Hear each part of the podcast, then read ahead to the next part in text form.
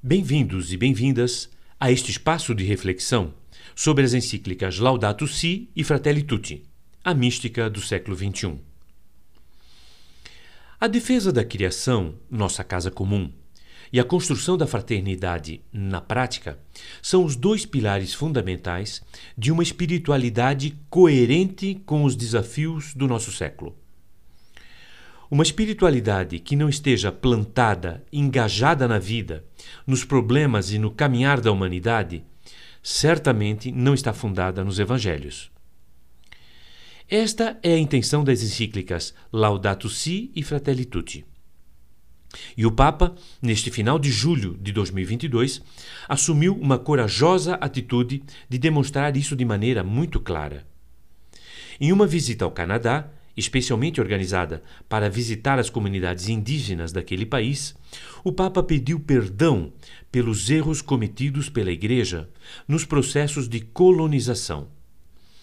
Haviam naquele país escolas espalhadas em todo o Canadá com o formato de internatos, a maioria administradas por organizações católicas, para onde se levavam as crianças filhas dos povos indígenas de modo obrigatório com o fim de erradicar e fazer desaparecer a cultura indígena no Canadá, inclusive com torturas e mortes.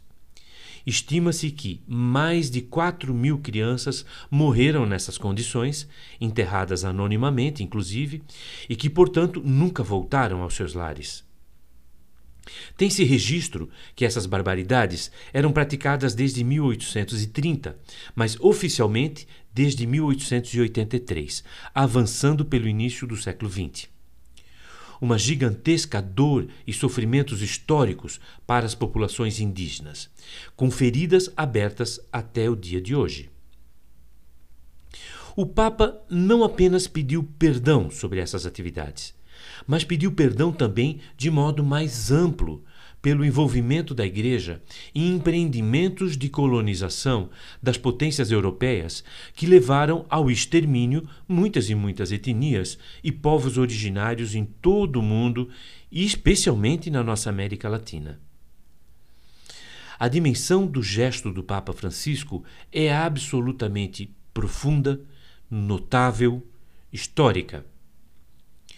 Quantas vezes nós vimos figuras públicas pedirem perdão por erros históricos em uma honesta intenção de reparação de danos? Nós devemos ter clara consciência da necessidade de ajudar as nossas sociedades e a juventude a transformar sentimentos de culpa como esses em, um senso de responsabilidade para o presente e para o futuro. O Papa não teve medo, não tem medo, de reconhecer que muitas instituições religiosas, mesmo com pessoas boas, fizeram coisas terríveis e pecaminosas. Ele não fica surpreso ao saber que gerações de cristãos invocaram o nome de Deus, Deus encarnado, enquanto efetivamente destruíam a cultura dos povos indígenas e não conseguiram ver a contradição nisso. O pedido de perdão do Papa é o começo de uma nova relação baseada no respeito, na cura de feridas e na reconciliação. Porque qualquer processo de cura verdadeiramente eficaz requer ações concretas. Isso faz um futuro melhor. Faz o que um verdadeiro seguidor de Cristo deveria fazer. A fraternidade e respeito entre povos é o cerne da fraternitude enquanto os povos indígenas e originários são os primeiros defensores da criação, que é o objeto central da Laudato Si. Nós precisamos dos povos indígenas.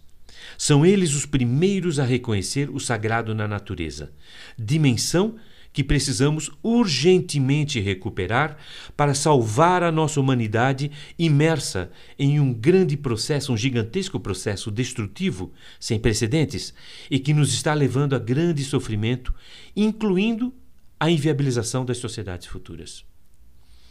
Novamente, o Papa nos dá o sinal de como devemos proceder agora no nosso tempo. Fraternidade humana e defesa da criação. Nossas reflexões sobre a mística do século XXI, a partir das encíclicas Laudato Si e Fratelli Tutti, estão sempre presentes aqui no nosso blog Inaciana. Você ouviu Mística do século XXI, reflexões a partir das encíclicas Laudato Si e Fratelli Tutti, por Luiz Fernando Merico. Este é o podcast Inaciana do blog coletivo Inaciana.